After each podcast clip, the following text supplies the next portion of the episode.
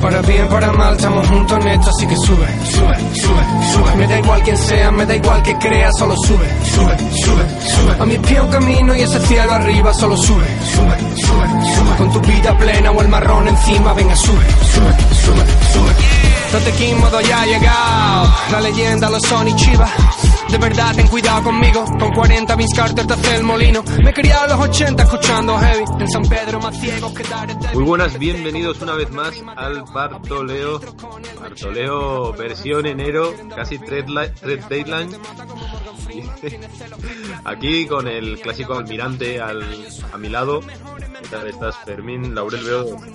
Pues muy bien, muy bien. Aquí solucionando problemas técnicos, trabajando en el taller para que esto salga adelante. ¿Trabajando en el taller para que salga adelante el programa o para que salga adelante lo que tengas en mente en el trade, trade deadline, que está empezando a volar? Si ya volaban durante todo el año esas ofertas lamentables, están, se están revalorizando ahora, ¿no? Está habiendo dos por uno, yo creo. La verdad es que tengo una última gran jugada pensada y a ver si sale, a ver si sale. Pronto se verá de sus mejores cines. Oye, igual nos la desvelas aquí en directo en el programa. Podría ser, podría ser. Bien, pues vamos a hacer un análisis de cómo está ahora mismo la clasificación, que para los que no lo sepáis, creo que no es nadie. Eh, bueno, pues tenemos dos fechas ahí que están justitas. Una de ellas, la más importante porque nos pilla más cerca, es la del trade deadline, que es el 1 de febrero, es decir, en ocho días. Y bueno, pues eso está agitando el mercado de traspasos. Eh, ayer, de hecho, ya vino Medina a decir, joder, a ver si alguien va a mover algo yo ya me empiezo a hacer la, idea y no mando nada. Empezaron a entrar las prisitas, yo ya empecé, empezamos todos a frotarnos las manos y no será porque no hay algunas buenas ofertas de entre tanta, no sé, esto parece el rastro, ¿no? Todo lleno de zapatillas usadas, hechas mierda, ¿no? Todas estas ofertas lamentables que a ver si culan, que a veces alguna cuela, lo peor de todo es eso, que no parece que están ahí tiradas un poco a lo tonto, pero luego mira, te aceptan y la liamos. Pero bueno, eh, parece que algo de movimiento intentó haber. De hecho, vi a otros agentes como Alonso y Navarra queriendo moverse, que no se llevan tiempo sin, sin intentar ningún trade. Y bueno, pues al menos hemos tenido un poquito de movimiento por ahí. Vamos a ver esa primera fecha caliente. Y la segunda fecha caliente, está claro, es el fin de la temporada regular ya empieza a apretar el culito a algunas personas. Sobre todo a los que estáis por abajo, el Laurel aprieta. A ver, eso ha sido un pequeño bache en el camino, pero estamos reponiéndonos y muy bien además. Pequeño bache, pero ya te digo, está empezando a apretar el culito, tanto a los que están ahí peleando por entrar o no entrar en playoff, como también para los que dicen, a ver si me quedo cuarto, quinto, con quién me enfrentaría, que me viene mejor, factor cancha, ya sabes el famoso factor cancha que va a ser determinante en los playoffs, seguramente. Yo te digo que de aquí no se salva a nadie, ¿eh? porque estamos viendo que Aravaca, que es el que va quinto, yo no lo doy por seguro ahora mismo. Ya hablaremos de ello un poco más adelante. Sí, sí. De todos modos, eh, no sé si tienes por ahí el dato de cuántos partidos faltan exactamente. Creo que son unos 18. lo he visto antes, un segundo. Si no me equivoco, eh, se está jugando ya el 46 y son 59, así que no quedan muchos. Mm, sí, sí, eh, ahí anda, ¿eh? Yo, a ver, lo miro que lo tengo por aquí. 17 partidos. 17 partidos teniendo en cuenta que el de esta noche ya se va a resolver y los, las puntuaciones ya no se van a mover, es decir, que ya, ya sabemos. Por lo tanto, serían como unos 16 partidos que hay algunas personas que yo no tengo claro si van a poder remontar todo, toda esta diferencia, ya veremos. Pero bueno, para ello pues tendremos que revisar la clasificación. No sin antes, ya que estamos aquí haciendo una especie de híbrido con la ingeniería de despachos, quedarnos con los datos de los trades que se han hecho, ¿no? De, los detalles aquí que tengo, con Chantrea Troopers y Bierzo Nuggets con cinco trades cada uno. Es decir, que hemos sido sin duda los más movidos en el mercado. Hay quien dirá, las malas lenguas, no sé si te van a llegar a ti, las malas lenguas hablarán de, de que se han aprovechado de la gente y ese tipo de cosas pero yo creo que son simplemente habladurías. Pero bueno, aparte ya tenemos un gran salto. Este dato va a sorprender a más de uno. La siguiente persona que más trades ha hecho es ADH Crew. con tres trades, que es algo que no creo que nadie hubiese dicho.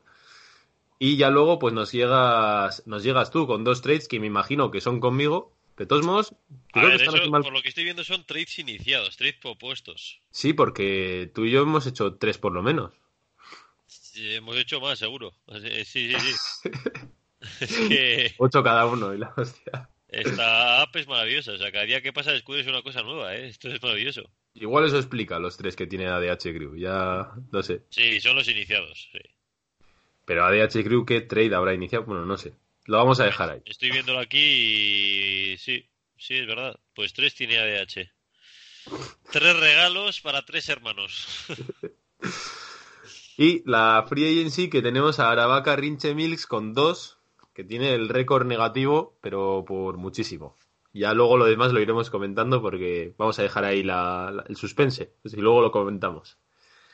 ¿Por dónde quieres empezar? ¿Por abajo o por arriba? Igual empezamos por abajo, ¿no? Empezamos por abajo, que parece que está muy quieta la cosa, no parece que haya muchas sorpresas, ya que al final entre los tres últimos. Los tres últimos que ya, bueno, ADH Crew y Abuya Reinos, que van con 12 victorias, 30 derrotas, podemos decir que ya están pues pensando en el retiro espiritual de la liga. Están pensando ya en el proyecto de la temporada que viene, creo yo. La temporada que viene me parece mucho decir.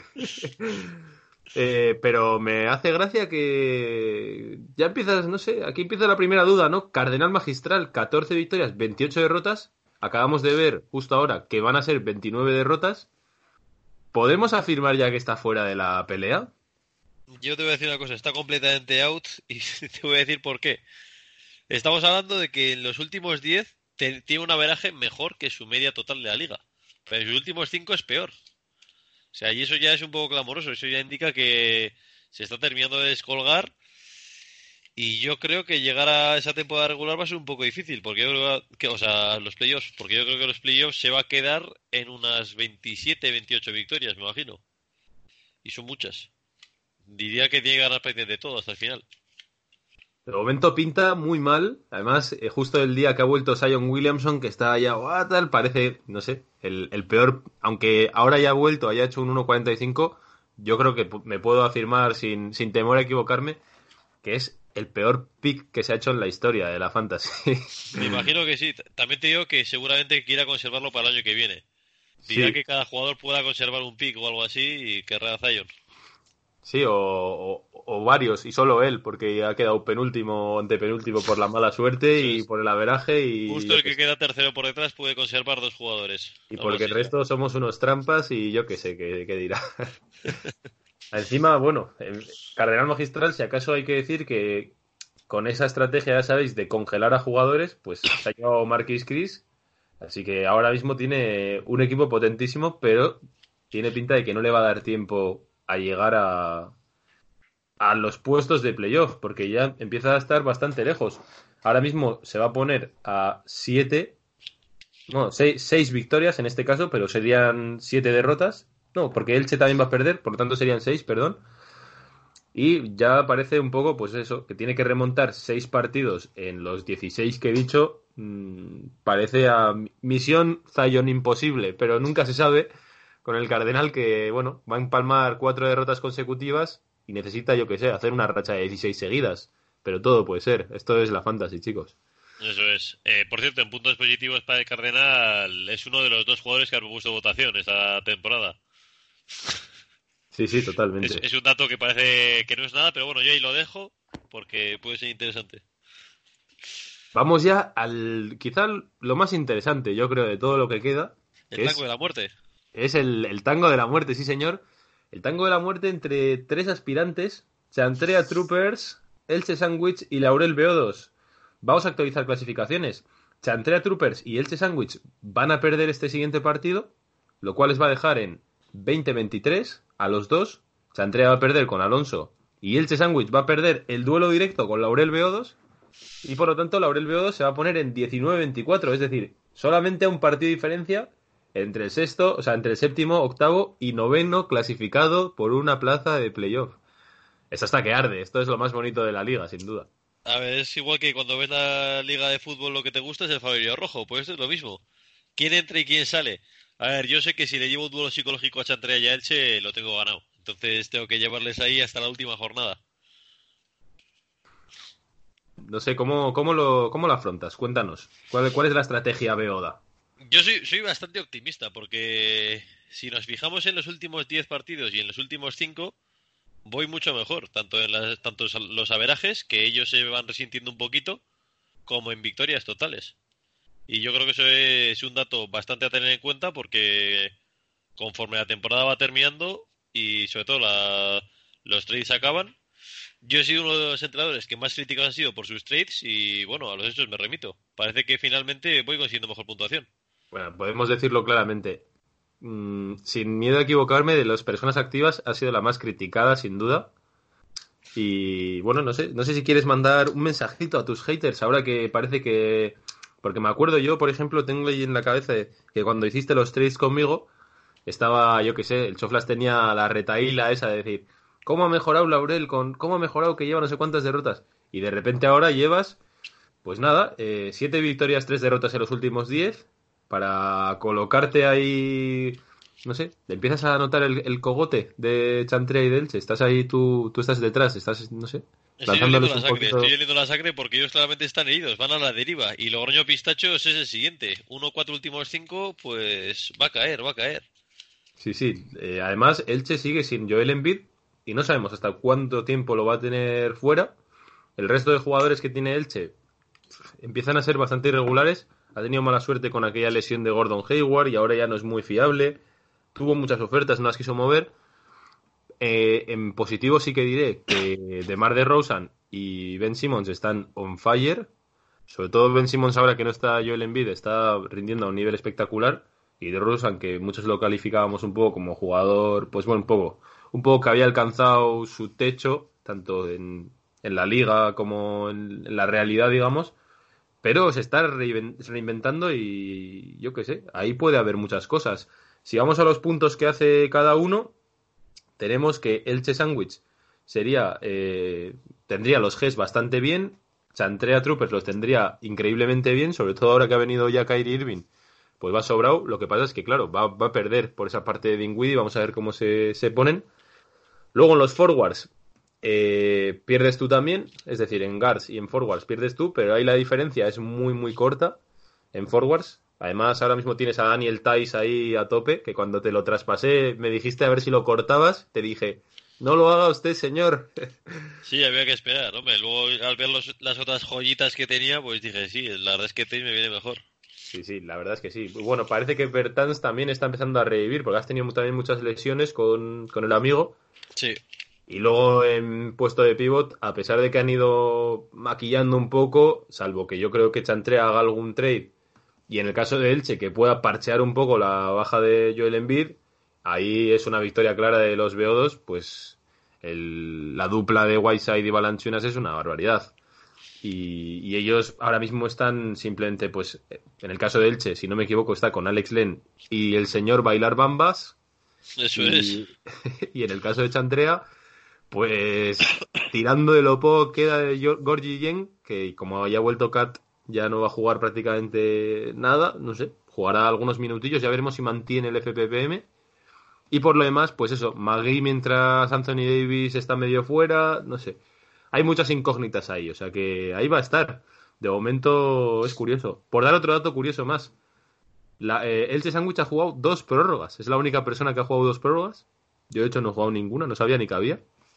Y ha ganado las dos. muy pocas, la verdad. Y ha ganado las dos. Es increíble. Ha ganado las dos. O sea, eso ya es factor suerte también, ¿no? Para, para Elche. Es más, te voy a decir, solo hay tres jugadores que han ganado prórrogas y están muy bien repartidos por la tabla, ¿eh? Yo la verdad es que si, si hubiese tenido que decir quién se quedaba fuera, quizá de todos hubiese dicho Chantrea, pero ahora teniendo en cuenta el, movimiento barra autoatraco que se hizo el amigo ADH con lo de Kyrie Irving, se me vuelve a abrir un poco ahí, no sé qué va a pasar. Pero va a depender mucho de cómo parche con los centers que tiene. Lo que pasa es que con lo que tiene, yo no sé, no, no le veo aspirando a mucho, incluso aunque haga playoff, la verdad. Porque esa es otra. Ahora estamos en la bonita pelea del tango este de la muerte pero en el horizonte hay pocas bromas. Se ven a Navarra Falcons y a Alonso Brothers. ¿Cómo, cómo verías esos hipotéticos partidos de playoff? Bueno, pues yo lo que siempre digo a los chavales, hay que salir al campo, disfrutar y si les hacemos el partido, pues les hacemos el partido y si no, era lo que todo el mundo esperaba. No hay que sufrir cuando se pierde unos playoffs de primero contra octavo o séptimo contra segundo. Sí, sí, completamente, hombre. Eso está claro. De todos modos, también, por dar datos así un poco positivos, yo la sensación que tengo es que en el último mes se ha igualado bastante la liga en general. Así como antes, igual solamente dos o tres equipos pasaban de los 220 puntos estamos empezando a ver que hay muchos equipos que están para ganar ya los 220 ya no son seguro de que vayas a ganar ningún partido.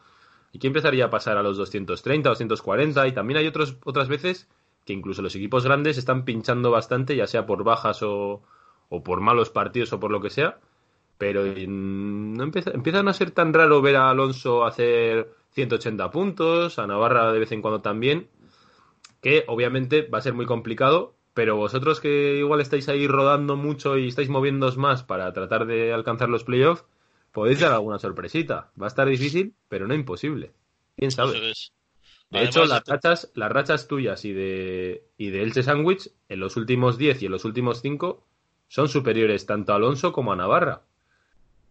Eso es. Además hay que tener en cuenta otra cosa. Eh, ahora mismo en la temporada, en la Real, digamos, los jugadores van a empezar a dosificar mucho más de cara a los playoffs y claro, la gente que está jugando arriba de la tabla es porque tiene muy buenos jugadores en la vida real. Esos jugadores igual empiezan a dosificar, en los playoffs no viene tan bien, etcétera. Sí, ahora viene un poco ya la lotería. Ya empezamos a entrar en febrero, equipos tanqueadores, todo este tipo de cosas. Ojo, cuidado. Cuidado que puede pasar ahí, cuidadín. Cuidadín Alonso y cuidadín Navarra, que cualquiera de los que se clasifique va a tener armas, porque de hecho, eh, en el caso de Elche, por ejemplo, si consigue clasificarse a playoff, lo más probable es que le vuelva en bid, y eso ya sabemos que es una subida importante. Además, en unos Filadelfia que no creo que anden reservando muchos jugadores, pues ahora mismo están muy lejos de lo que esperaban a principio de temporada en cuanto a posición. Así que cuidadito, cuidadito que, te puede ganar aquí cualquiera. Lo que sí es cierto es que las series de playoffs son a cinco partidos, por lo tanto, bueno, va, a haber, va a hacer falta más de una machada para ganar esos partidos y que no sea simplemente un partido tonto. Pero bueno, nunca se sabe, nunca se sabe. Eso es, si celebramos cada victoria como si fuera la última, esto es así. Sí. Chantrea Troopers está ahí moviéndose mucho por, por conseguir un center. No sé si eso te causa un poquito de miedo, no sé, ¿cómo lo ves? A ver, yo Chantrea Troopers que se mueva por centers, pues, a ver, no te voy a engañar. Yo mismo le he ofrecido centers, pero no sé. Yo creo que el chico no quiere negociar porque sabe el peligro que hay. Cuando ves a Laurel Veo2 justo detrás de ti, oliendo la sangre, no quieres que él mejore su plantilla. Yo creo que ahora le van a entrar las prisas. Chantrea creo que no ha negociado bien. Vive un poco de los regalos de ADH. Entonces, habrá que ver ahora cuando hay que negociar de verdad si le va a salir o no le va a salir.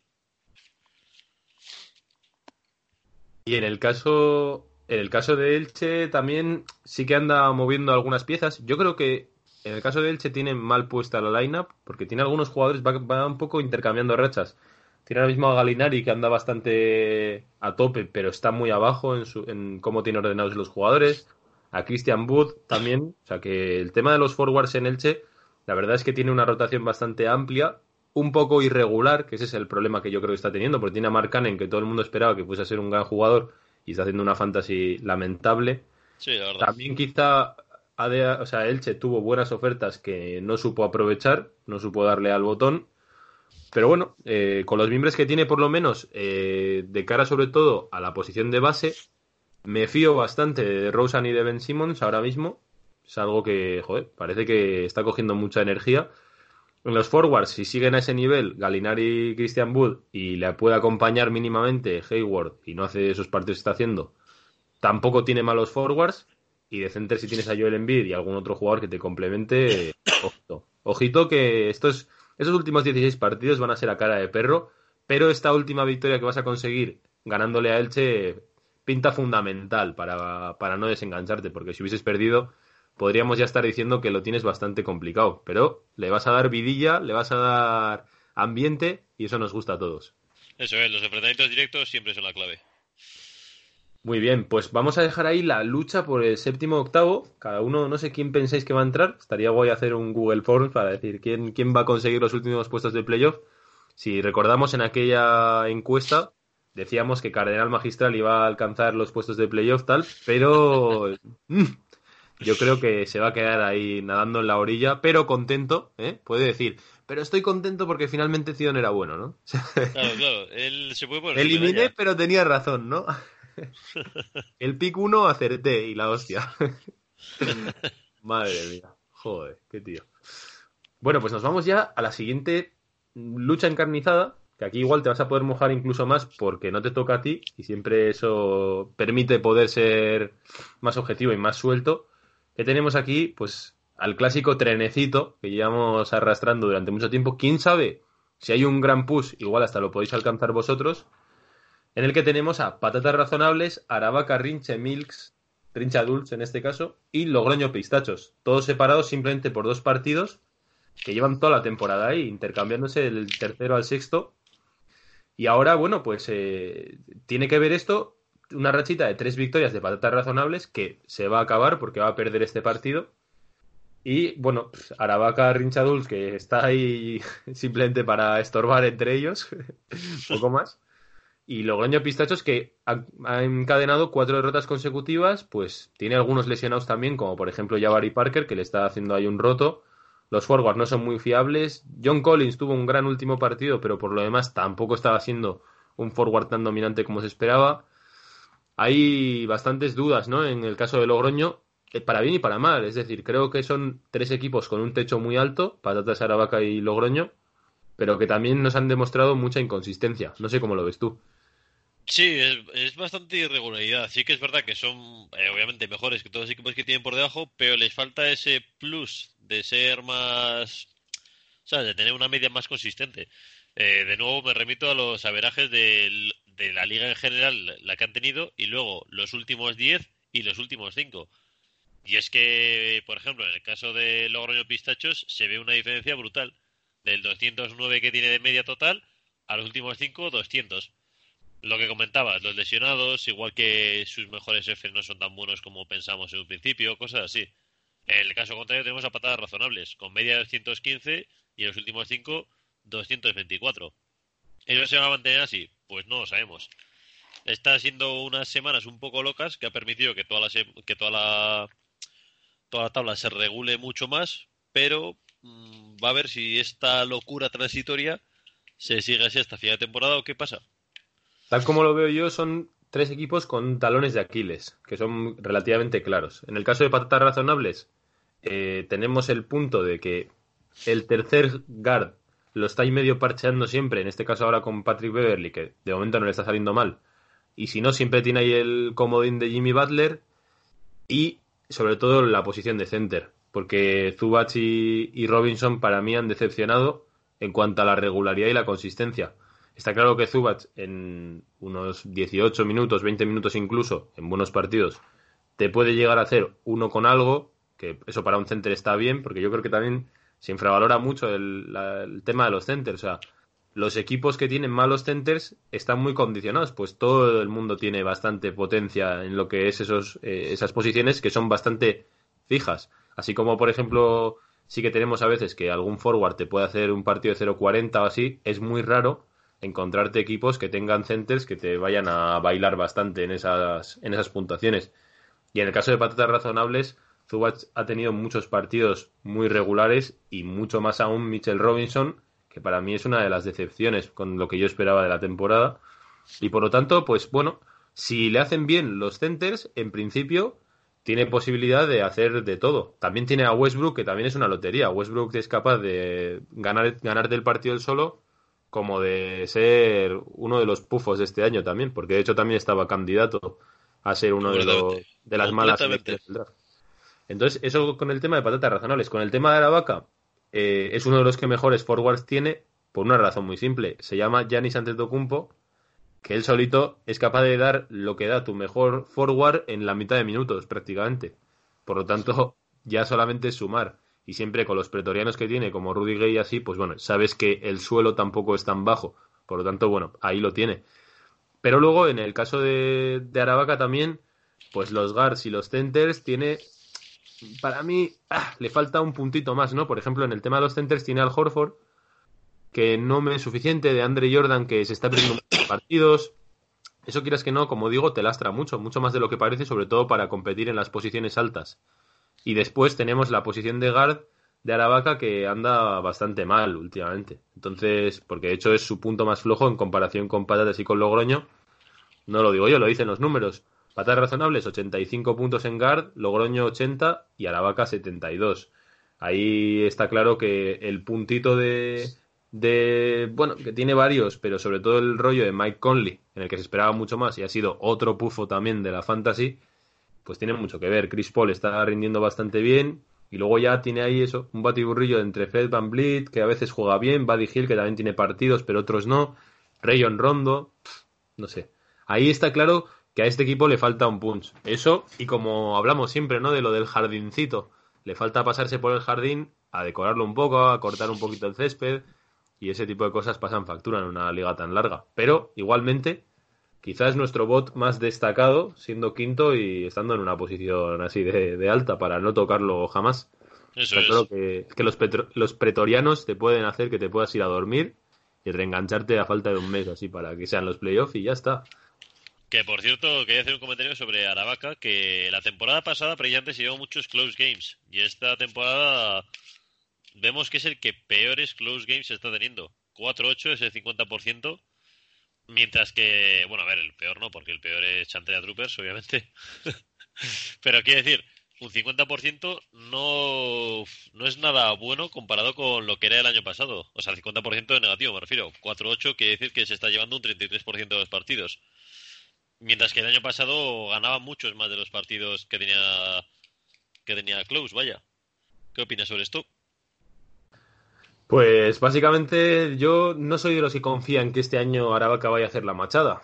Eh, yo no le voté a que iba a ganar la Fantasy y sigo sin hacerlo. Sigo sin estar en ese barco.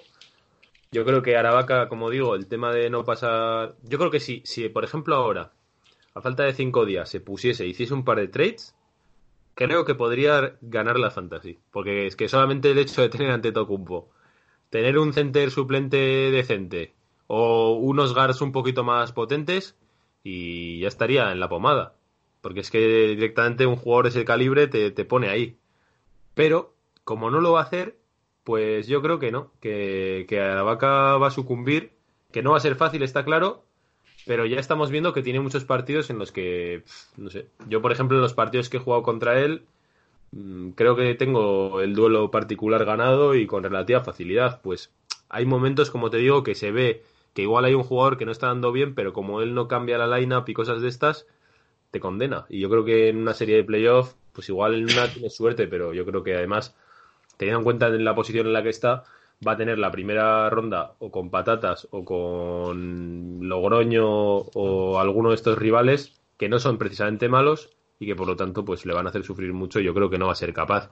Y eh, aunque fuese capaz, Luego tendría que jugar ya contra Navarra, Alonso, Bierzo o alguno de estos rivales grandes y después con el otro. Por lo tanto, son muchas rondas difíciles que creo que Aravaca sin jugar no va a ser capaz de, superar. Pero, como te digo, mm, creo que cualquiera de estos tres equipos está cerquita de hacer algo. Sobre todo en el caso de Logroño también me llama mucho la atención la, apuesta que ha hecho por jugadores que está claro que no le rinden lo suficiente. Hablo, por ejemplo, de CJ McCollum y de Aaron Gordon, creo que están teniendo demasiados minutos o demasiada relevancia en un equipo que por lo demás está muy bien. Es decir, el equipo de Bato está bastante compensado, no, no flaquea tampoco muchísimo en nada, pero está claro que esos jugadores te, te, te, limitan mucho para sobre todo el techo que tienes.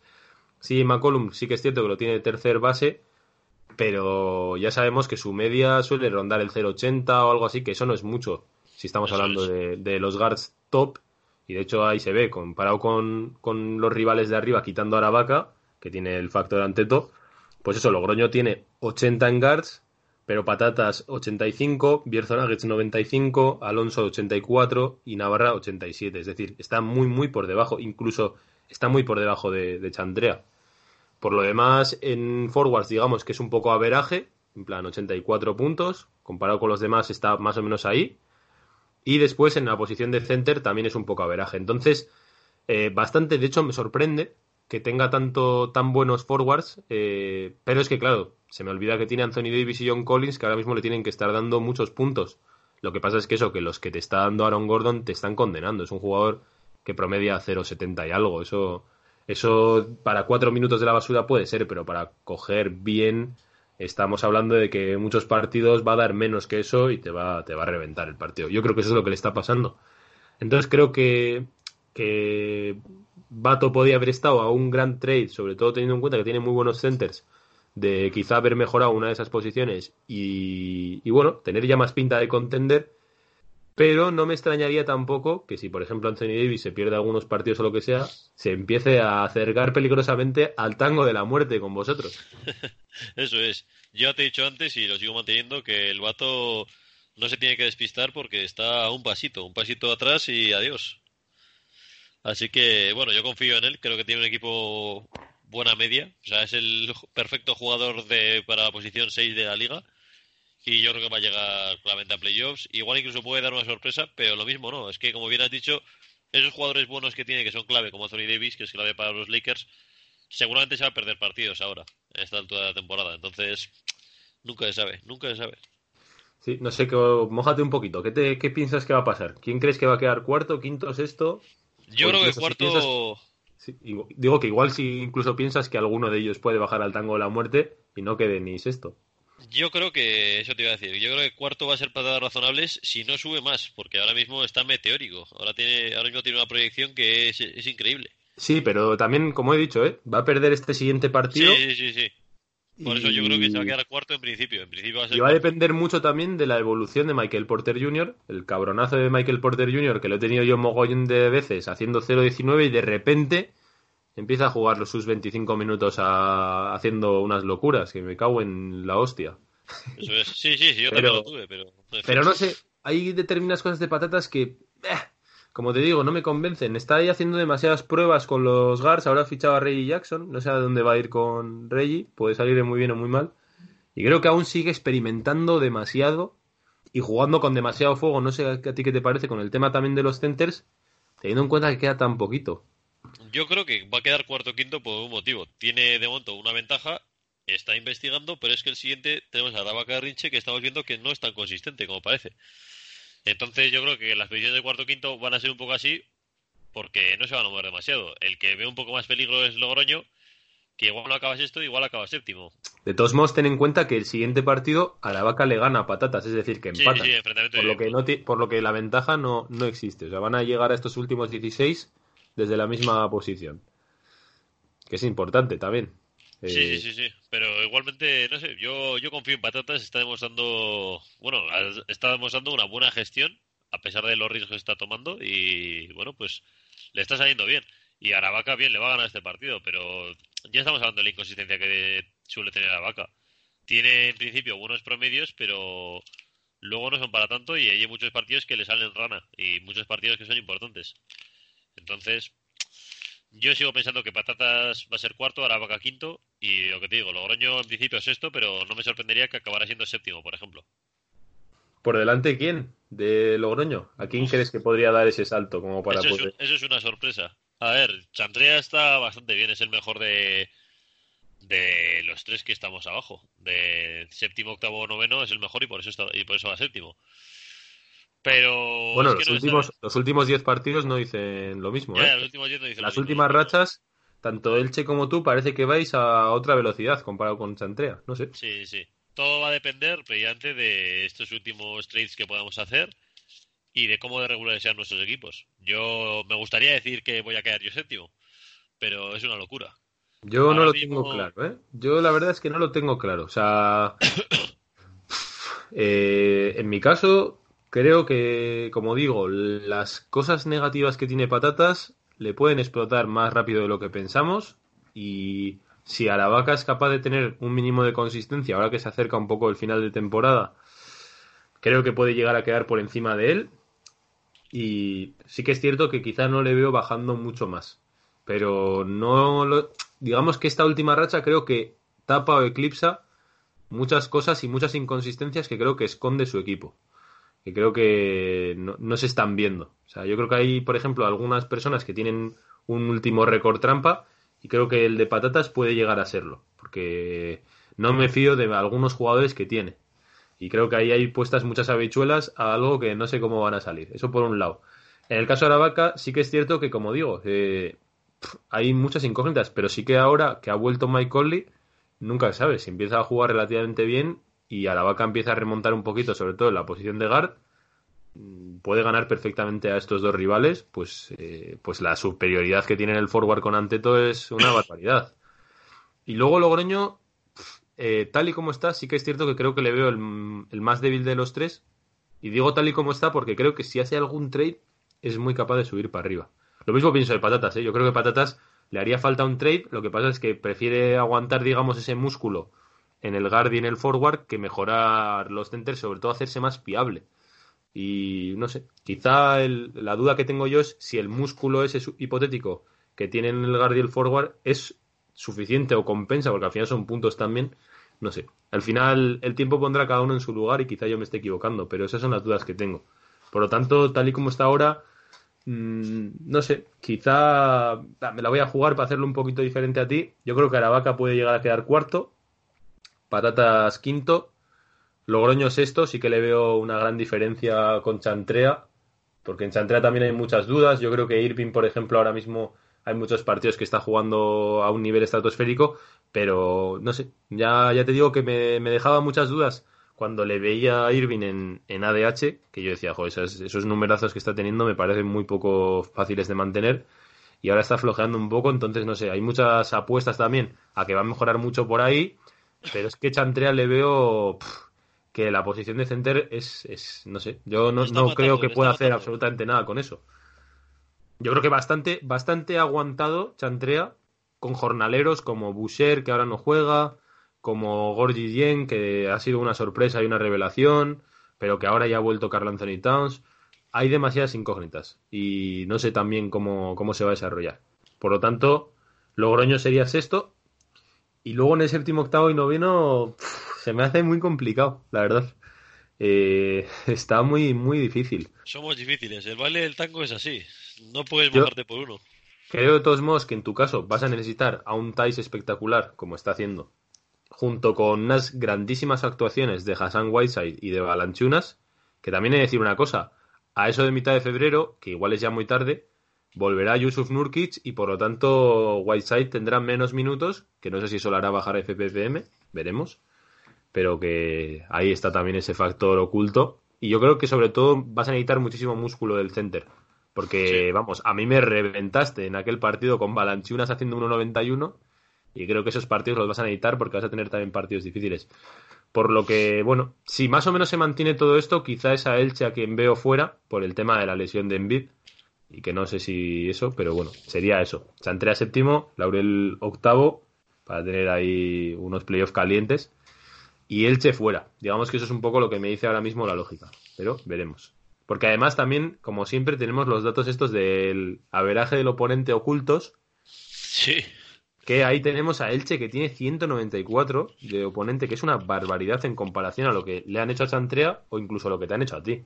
A ver, 194 es, la más baja de la liga. Estamos hablando de eso. Por eso digo que eso igual también está condicionando mucho la racha de Elche, pero me parece difícil de mantener. Entonces vámonos ya a la parte alta, haciéndolo justo al revés, que tenemos pues algo que no sé, creo que nos ha movido desde, desde vamos, desde octubre casi. Navarra Falcons primero, Alonso Probero del segundo y Gerson Aves tercero. Este quizá es sobre todo otro de los datos trampa, yo creo. La mala racha del Bierzo, yo creo que ahí tiene mucha trampa. Pues voy a exponer un poquito los argumentos. Eh, por, en primer lugar, por supuesto, la superlesión de Bagley y el agujero que me hacía de forward unido a que cortasen a Marquis Chris. Eso ya me reventó definitivamente, porque fue como si ya estábamos jodidos aquí y efectivamente así ha sido. He tenido varios partidos sin rellenar los, los minutos, con Omar y Spellman dándome 0.29, cosas que luego me parece que van a ser difíciles de mantener. Por lo tanto, bueno, mm, no, no tendría tan en cuenta, por ejemplo, esta última racha, porque soy el peor equipo en los últimos 10, 3 victorias, 7 derrotas. Y también hay otro dato importante, junto que también beneficia a patatas razonables, que es lo del averaje del oponente. En el caso de Navarra y de Alonso, 198. En el caso de Bierzonagues, 204. En el caso de Patatas, 209. Este tipo de cosas mmm, parecen una tontería, pero yo creo que condicionan muchísimo los partidos. Bueno, se condicionan muchísimo y, y, está claro. Quiero decir, si te fijas bien, en los cuatro primeros están ordenados previamente por el averaje del oponente. Que sí que es verdad que su propio averaje también va más o menos acorde con las plazas. Pero está claro que si te toca un averaje del oponente alto, te va a lastrar mucho a lo largo de toda la liga. Y es como lo que estamos viendo. Es algo que sí que es completamente. Bueno, depende bastante, no sé si de la suerte, pero está claro que no es del todo igualitario para todos y va a jugar un papel muy importante de cara al final de la temporada. Si nos vamos a los, a los datos por posición, como estaba comentando, en Guards tengo una ventaja muy grande 95 puntos de Garden comparado con 87, 84 y 85 de los, de los que tengo alrededor. En forward, lo que te digo, un agujero tremendo. 73 puntos tengo de forward. Es decir, hay que irse hasta Elche Sandwich para encontrar a alguien con menos puntos de forward. Y, y, eso es una barbaridad. Por lo tanto, pero también es un poco mentira, que es lo que te quiero decir. Porque todo esto ha sido solamente teniendo a Harrell y, ya, de los que tengo ahora, porque ahora tengo a Bagley y tengo a Jaren Jackson Jr. Y bueno, hay unos minutitos de Portis, todos estos jugadores reconvertidos de los jugadores que son míos, que son tuyos, que son míos. Que por lo tanto, ahora por ejemplo en forward, yo no te estoy diciendo que tenga unos forwards élite, porque no lo he tenido y no los voy a tener. Pero mmm, igual por lo menos a llegar a 80 puntos de forward y no a 73, pues igual sí que puedo llegar y por lo tanto ya estamos hablando de otra cosa, ¿no? Porque en Center está claro que con Jokic y con Aiton voy bastante sobrado. Claro, también te voy a decir una cosa. Eh, estas estadísticas de Guard, Forward y Center son un poco trampa por un motivo. Es la media que has hecho a lo largo de toda la liga. Es decir, a mí me están poniendo 69 de Forward y seguramente ahora mismo mi media no es 69. sí, sí, está claro. Está claro que es una media de, de la... liga. Sí, sí. Pero bueno, digamos que sí que sí que al menos marcan una especie de tendencia que ha habido ahí, ¿no? Un poco de, cómo ha ido puntuando, tanto para bien como para mal, y creo que sí que, bueno, al menos te permite hacerte una pequeña idea. Lo que pasa es que eso, eh, en mi caso, si acaso lo que estaba buscando era subir un poquito el nivel de alguno de mis forwards o incluso de alguno de mis bases, metiendo a Aiton ahí, porque Aiton, lo que pasa es que, bueno, lo que yo me he encontrado en el mercado es eh, que básicamente solo Laurel Beodo es el único razonable y por lo tanto pues eh, tengo clarísimo que voy a aguantar con Aiton y con el equipo que tengo antes de mal venderlo porque eh, me, hacen gracia este tipo de, mensajes como de va la posición de center no es muy importante o tal ya pero yo no voy a regalar a un de Andre Aiton que hace 33 puntos fantasy por partido con más de uno de puntos fantasy por minuto simplemente porque parece que es basura. Entonces, eh, yo ya te digo, de momento creo que con el equipo que tengo está bien. No, no tengo un equipo de favorito, no creo que tenga un equipo de favorito para nada. Creo que voy de underdog este año. Y bueno, por lo tanto, pues tengo un equipo que me sigue preocupando en cuanto al techo tan bajo que tiene, porque sí que es cierto que de vez en cuando, pues Harden le da por fallar 17 triples. Al Jaren Jackson hace varias faltas rápido y se tiene que sentar en el banquillo. Eh, pero bueno, no sé. Eh, Jokic también está teniendo algunos partidos que no pasa de uno. Tampoco está siendo su mejor temporada. Entonces, soy capaz de hacer muchas cosas. Sí que es cierto que también me sorprende que en el, en el máximo que he hecho en la temporada eh, hay que ir hasta otra vez Elche. Hasta Elche, es lo que te iba a decir. Es lo que te decir. tienes más alto que yo, es decir, que yo el, el tope no he llegado a tener un gran tope, pero también te digo que no tengo claro si eso está condicionado por el hecho de haber tenido un agujero tan grande siempre en el forward. Estamos hablando de que tenía cada personaje cubriendo minutos y sufriendo para eso. He tenido muy mala suerte, la verdad. Que no soy el único, está claro. Pero sobre todo cuando cortaron a Marquis Chris ya dije a tomar por culo. y bueno, ahí más o menos pues hemos tapado un poco ese agujero, pero, pero bueno, no sé. Tal como lo veo, está claro que Navarra, Alonso y Bierzo Nuggets, yo creo que no va a haber ningún movimiento ahí. De todos modos, Patatas yo creo que se pensaba que se iba a acercar más a mí, pero ahora me viene una victoria y la otra derrota. Yo creo que aún estamos un poco lejos. de encontrarnos. No sé cómo lo ves. ¿Tú piensas que Patatas puede llegar a alcanzarme? A ver, en principio sí que te veo tercero, pero es lo que te digo. Patatas ahora mismo está meteórico, por mucho que vaya a perder este partido. Va a haber un poco de estos últimos, va a depender de estos últimos trades, de cómo quede la cosa y, y en eso va a estar, básicamente. Yo creo que se va a quedar así a tabla, a excepción de lo que te digo de, de Logroño Pistachos, a lo mejor baja a séptima posición y Chantrea, Elche y Laurel yo creo que ahí va, a bailar la cosa. Un histórico como es Laurel Beodo tiene que estar en playoffs, esto es así. Hombre, está claro. De todos modos, bueno, no sé. Eh, como te digo, ahí hay muchas incógnitas. ¿eh? Yo creo que a día de hoy hay muy pocas cosas que se ven. Lo que pasa es que el mercado está como relativamente parado. No sé, todo el mundo tiene como mucho miedo de soltar, de tal. Y bueno, no sé. Hay gente que quizá. Yo creo que a mucha gente le pasó el tren, digamos, de los trades que creo que los tenía que haber hecho hace un mes o dos, sobre todo en el caso de aquellos lesionados de larga duración, como pueden ser pues Soladipo en su tiempo, incluso Irving, tal y cual, que podían haber sacado mucha más ventaja. Y ahora van a igual llegar las prisas, pero veo a todo el mundo un poco que le engañan las últimas rachas y no os equivoquéis, estamos en enero, pero la, la fantasy va a acabar a mitad de marzo, a final de marzo queda muchísimo tiempo y hay que pensar en que si, si te va a ser consistente el equipo para entonces. Así que ahí veo muchísimas incógnitas en todos los rosters, salvo quizá en los dos en los dos que van primeros que tienen el roster digamos bastante consolidado, como son Navarra Falcons y Alonso Bro Brothers, que sobre todo ahora que Brothers vuelve a recuperar a Carl Anthony Towns, yo creo que, que esos, esas puntuaciones de 180 no se van a repetir, ¿no? Yo creo que no. A ver, Kat era. Ya se lo dijimos ya al principio de la temporada a ver si había jugado esa carta, le salió muy bien y pues ahora que vuelve, pues volverá el terror. Esto es así. Vamos a tener que meternos todos en casa y no querer jugar contra él porque nos va a ganar todos los partidos. Nos va a hacer una sangría y ahí se va a notar la diferencia con la parte baja de la tabla. Con la parte alta, pues bueno, los partidos ya sabemos que son a otro nivel, pero bueno. ¿Ha cambiado alguna percepción que tenías tú de quién creías que podía ganar la liga? A ver, eh, pues que mediante, cuando antes estaba mirando la tabla, es que he visto a Navarra Falcons y es increíble la media que tiene. O sea, mantiene la media, pero incluso en los últimos 10, últimos 5, media total de la liga, ¿sabes? Ha perdido décimas y eso me parece que es muy, muy difícil. Y teniendo en cuenta los emparejamientos que sería, que sería contra el octavo, que se lo ganaría.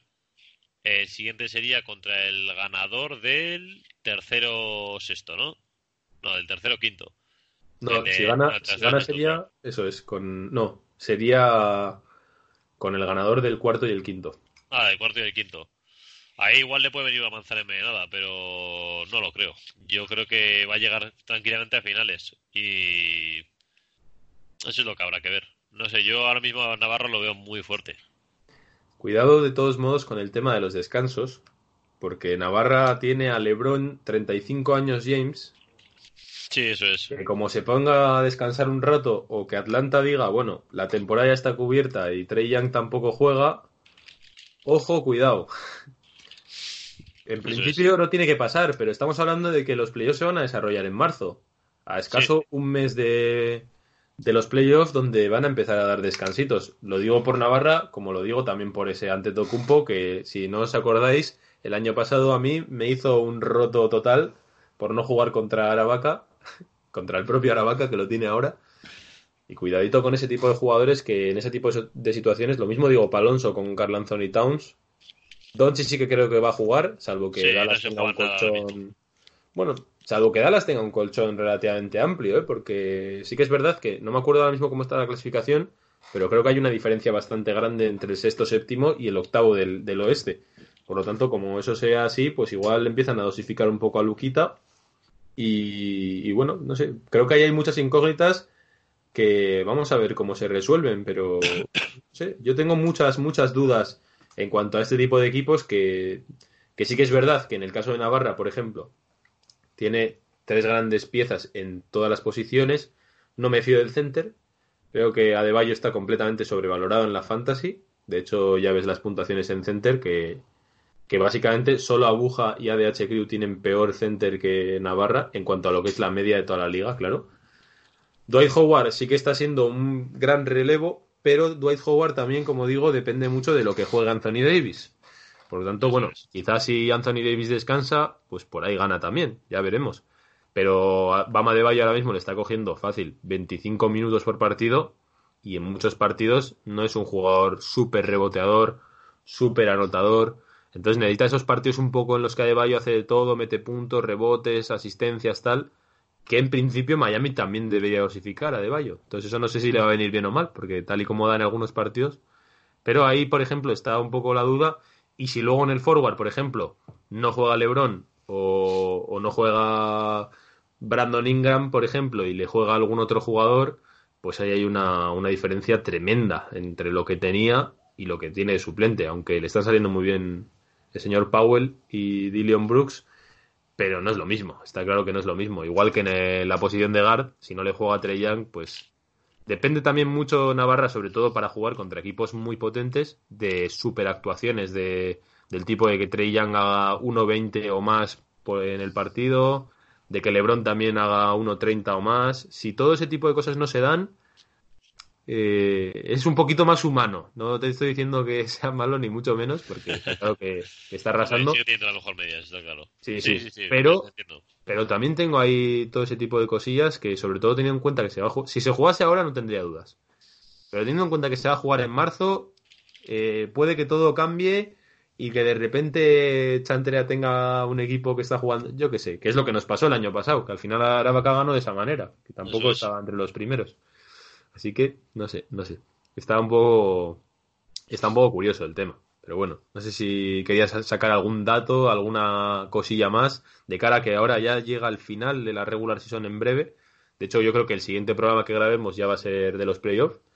Y por lo tanto, no sé, ¿qué, crees que debería hacer cada equipo? No sé qué equipos quizás necesitan más movimientos en la, en la agencia libre o sea, en el mercado de traspasos ahora, no sé, ¿cuáles crees que se deberían dar más prisa? En principio voy a dar un palito general a toda la liga porque hay mucho miedo a hacer trades y parece que los trades tienen que ser cuando te arreglan el equipo y el otro sale escaldado. O sea, quiero decir, creo que esa es justo lo contrario de la filosofía de trades que hay que tener. La filosofía de trades, tal y como lo veo yo, tienes que intentar que el otro equipo también mejore, porque de esa manera el trade es más jugoso y puede tener algún tipo de beneficio. Si pretendes que en el trade solo salgas beneficiado tú, es difícil que conseguir algún trade decente, a menos que negocies con ADH y te haga algún regalito. Pero yo creo que ese es el palo general que le meto a toda la liga. Parece que se han estado criticando mucho trades que son, yo creo que bastante ajustados. Por ejemplo, tú te has llevado a Jokic. Yo te di a Jokic porque tenía claro que esta temporada no estaba siendo la suya. Y a los hechos me remito. ¿Es un gran jugador? Sí. ¿Está siendo su temporada? Claramente no. Y yo creo que me he beneficiado de esos trades, por ejemplo. Entiendo a la gente que dice que... Entiendo a la gente que dice que, claro, que Jokic por nombre es mucho mejor, ya, pero que es que los nombres al final en la fantasy no te sirven para mucho, la verdad. Hombre, al final sí que es cierto que en el tema de Jokic, por ejemplo, y yo así también lo defendí, y ahora vamos a hacer un poquito de campaña para limpiar aquella. pero yo, por ejemplo, sí que decía que el, la bajada, digamos, que hay de Jokic a Balanchunas, hay, obviamente existe, pero no es como Balanchunas es un pivot que tiene muchos partidos de uno y pico, sobre todo teniendo en cuenta que ya tenías a Whiteside ahí como, como pivot titular. Y por lo tanto, luego también en el tema de los, de los forwards, en el primer trade, por ejemplo, te llevaste a Harrell, que no es ninguna, ningún manco. Y bueno, ahí ha habido ya tantos que me, he ido perdiendo un poco, pero en los guards también tenías algún guard que era lamentable, si no me equivoco. Te llevaste a Tig, que andaba relativamente bien. Ahora te has llevado a Devonte Graham, que bueno, está atravesando una mala racha, pero también ha demostrado ser uno de los grandes guards este año en la liga. No sé, hay muchas cosillas ahí que, sobre todo yo lo que he hecho más en falta en el tema de los trades, más que el buscar humillar al otro, yo creo que la gente tiene no, no arriesga. Entonces, claro, si yo, por ejemplo, es que a mí me han llegado cada oferta, tío, que es exagerada. Luego me dicen a mí, pero a mí me han hecho cada oferta que yo es que lo flipo. O sea, te piden a tres jugadores, por ejemplo, que son fijos lo que van a dar. Y, ellos te dan a lo que les sobra de lo que les sobra, que encima es una, está jugando bien en una racha. Es como, a ver, vamos a ver, o sea, quiero decir, así no se puede. Es decir, tienes, tiene que ser un raid ya no solamente nivelado, sino que tú tienes que tomar un riesgo cuando haces un trade. No puedes coger una seguridad. Es muy poco probable que vayas a ganar por paliza, salvo que, como dices tú, hagas un trade con alguno de estos equipos que parece que no les importa mucho qué pasa con su equipo. Pero por lo demás, Mm, no sé. Por lo demás, yo creo que eso no, no puede ser así. Tienes que coger y decir, vale, pues aquí esto entraña un poquito un riesgo, pero lo gano por otra parte. Otra cosa también que la gente me parece que no está haciendo es mm, quizá utilizar esa, ese mecanismo de lo que pierdo por un lado lo gano de otra posición, ¿sabes? Parece que es como si doy un buen F, tengo que conseguir un F igual de bueno y un C o alguna cosa así, ¿no? O un guard. No, pues tendrás que conseguir un F un poco peor y un guard bueno, ¿no? Es que y ese tipo de lógica, por ejemplo, no impera y por lo tanto te piden todo, te piden todo el pack por un jugador simplemente como dices tú porque tiene nombre o por alguna cosa y a mí eso pues pues yo ahora que ya antes sí que tenía más necesidad y tal y me he tenido que mover un poco los, en, los despachos sobre todo con más necesidad y al final siempre lo he dicho digo si acabo, acabo haciendo los tres contigo porque con los demás lo he visto completamente imposible salvo saliendo completamente atracado y, y el tema al final sobre todo es que yo ahora por ejemplo que no tengo esa necesidad pues busco ese tipo de trades y creo que he hecho buenas ofertas, por ejemplo, ¿no? De, pues eso, ¿no? Pierdes por un lado pero ganas por el otro. Y, por, y las contraoffers que, por ejemplo, a mí me llegan son lo que te digo, de pierdes, pierdes y ganas uno con un nombre mayor con un poquito más, pero das dos pedazos de, ¿sabes? Es que no se puede, no se puede tradear así. Yo creo que eso la liga, entre los que no tradean y no mueven nada el equipo, y los pocos que se mueven y que la mitad son o más son ofertas purriosas, pues nos da una especie de mala imagen a la liga en cuanto a los trades, cuando creo que igual es lo más divertido que tiene toda la liga. Sí, básicamente. Pero en fin, ahí la gente, cada uno ya sabes que tiene su opinión y es difícil moverlos. Pero bueno, no me, no me quiero tampoco desviarte. Había hecho la pregunta de ¿qué equipos crees que necesitan más movimientos de cara al trade deadline? Yo creo que tanto Chantrea como Elche como yo tenemos que movernos si queremos conseguir los playoffs. Y yo creo que va a, va a, depender un poco de quién se mueva mejor este, estos últimos días. Creo que Logroño Pistacho, si quiere aspirar a más, necesita moverse un poquito. Y Aravaca y Patatas también necesitan afianzarse. Yo creo que a ti, a Bierzo, voy a meterte en el saco de Patatas y Aravaca. De si quieres afianzarte y subir un poco más, eh, hay que hay que hacer algún trade decente, algún trade que sea jugoso, que sea raro, algo que no se espera la gente y creo que Logroño lo voy a meter en el saco de Chantrea, Elche y Laurel. Tiene que hacer algo si quiere dar un poco la sorpresa en playoffs. A ver, considero que ya está dentro de playoffs, pero aún así tiene que dar la sorpresa. Navarra y Alonso, en principio, parece que lo tienen todo hecho, pero si se quedan quietos y dejan que el resto de equipos hagan, igual en playoffs se llevan alguna sorpresa. Es decir, que de esa manera no te has mojado y has dicho, has venido a decir que todo el mundo necesita moverse. bueno, yo lo que sí que creo que los que más necesitan moverse para mí son eh, Elche, con el tema de los forwards quizá, Chantrea y Patatas. Yo tal como lo veo es así. Bueno, y Logroño por supuesto, pero no tengo claro si llega a esta altura. El problema que tiene Logroño es que las piezas que tiene no las puede mover, porque no puede, no puede dar ningún guard de los que tiene es quizá suficientemente élite como para repartirlo en dos buenos y por lo tanto mejorar y tener tres buenas posiciones de guard o eh, alguno de los forwards que tiene no los puede tampoco traspasar. Pues ha tenido mil millones de buenas ofertas por John Collins y no lo hizo cuando estaba lesionado. No creo que lo haga ahora. Lo mismo con Anthony Davis, no creo que lo traspase. Por lo tanto, salvo que la, F, la Free Agency, que ya de por sí es buscar ya en donde no se ya no se puede encontrar nada, yo creo ahí. Pero veo difícil por dónde puede mover. Sí que es cierto que quizá por la parte de los centers podría mover, pero tampoco tiene unos centers eh, que me parezcan tan tan fiables como para él poder permitirse quitarse o no sé, no sé. Lo veo un poco complicado, pero sí que creo que necesitaría, pero no sé cómo. No sé, no sé muy bien la manera. En el caso de Patatas y de Chantrea, creo que si quieren aspirar sobre todo al anillo, ya no solamente a entrar en playoff y decir, bueno, ya entrar en playoff, creo que necesitan mejorar sí o sí la posición de center. Creo que son centers muy inestables y que eso, estamos hablando de una serie en la que con, que en un partido alguno de sus centers les haga un 0-40, has perdido el partido. Y eso ya es muy difícil de remar luego con un, porque todos los partidos son súper, súper importantes. Y por lo tanto, digamos que yo creo que son los que más necesidad tienen de moverse. En mi caso, no lo tengo tan claro. Eh, obviamente, si me pudiese mover y mejorar algunas posiciones como te digo que tengo, pues chapó. Pero sin que me roben, lo veo difícil. Y como aún no, no ha podido rodar este nuevo equipo que tengo, pues aún no me ha puntuado Jaren Jackson en ninguno de los partidos. O sea, es decir, que la, dupla es, el trío ese de Harrell, Bagley y Jackson aún no ha jugado ni un partido. Por lo tanto, tampoco tengo claro cuánta necesidad tengo, pues no he visto cómo se desarrolla mi equipo con esos tres funcionando. Y con Portis ahí cogiendo cuatro minutillos, pero, pero bueno, de momento estoy contento con, con su rendimiento, que tampoco me ha jugado, pero por lo que está haciendo de momento, pues no está mal. Entonces, ahí tengo un poco la duda. Claro que sí puedo mejorar bien, pero si por lo que sea, como te digo, subo de forward un poco, creo que puedo estar en la pomada por, por mi superioridad en el GAR. Y Alonso Brothers y Navarra, la verdad es que lo veo, me pasa un poco como a Bato, pero sin la necesidad que tiene Bato. Es decir, no veo por dónde pueden cambiar a su equipo como para mejorar bastante. Y por lo tanto, creo que así es como se van a quedar. Y creo que no les va mal, pero que se lo van a jugar un poco porque tienen, quizá no tienen tan buenos suplentes y por lo tanto cualquier pequeña baja que puedan tener de cara a los playoffs puede ser muy sensible. También en mi caso, ¿eh?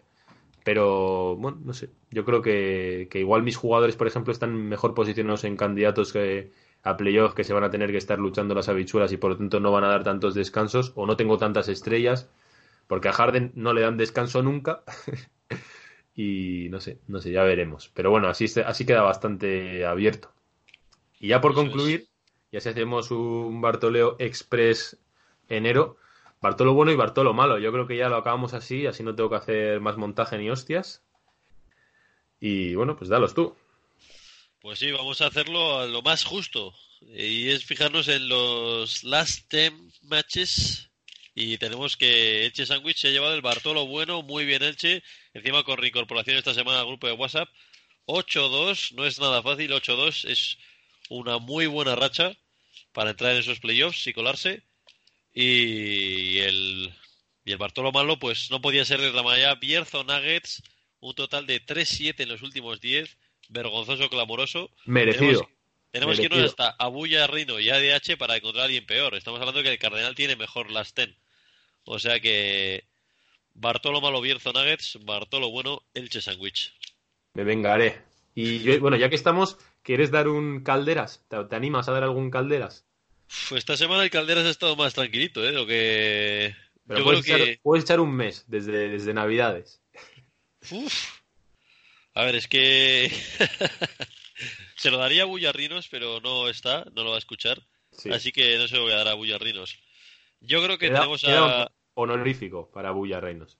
Sí, honorífico, igual que Cardenal lo tiene ya vitalicio, a Bullarrinos lo tiene honorífico. Y yo creo que, no sé, hay gente que está un poco ultimante más calentita. Medina ultimante lo veo un poco saltando, ¿no te parece? Chantrea Troopers. Lo veo un poco a la que salta. Sí, está ahí llorando un poco ahí, ¿no? De, tiene escozor, entre el lagrimeo y el raje, ¿no? Ahí. Eso es. Y es el es lo que nos gusta en el Calderas, es lo que buscamos.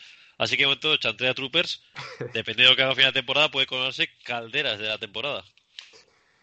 Muy bien, yo estoy completamente de acuerdo. Chantrea está a un pelito de saltar y decir, pero ¿cómo que soy un trampas? Alguna cosa de estas con la que ya nos, nos vuelve a locos a todos. Bueno, pues no sé, eh, ¿algún mensaje último que quieras hacer antes de que lleguen los playoffs? Antes de que, bueno, no sé si llegarán los playoffs, igual estamos, grabamos a veintipico de febrero, no sé. Pero algún mensaje que quieras dar de cara a este fin de, de todo y yo qué sé. Sí. voy a decir uno. A ver, voy a perder mi. El, partido que está jugando lo voy a ganar, el siguiente lo voy a perder, pero luego que nadie se relaje porque voy a seguir imparable, voy a entrar en los playoffs y voy a desguazar todo. Hombre, igual entras octavo y le revientas a Navarra y se vuelve loco el tema. Claro, hombre, ese sería, ese sería mi sueño húmedo. Claro, Lebron, de repente no juega porque es contra ti, se entera de que juega contra Laurel y dice, dice eso no puede ser. Luego Thais hace 1.57.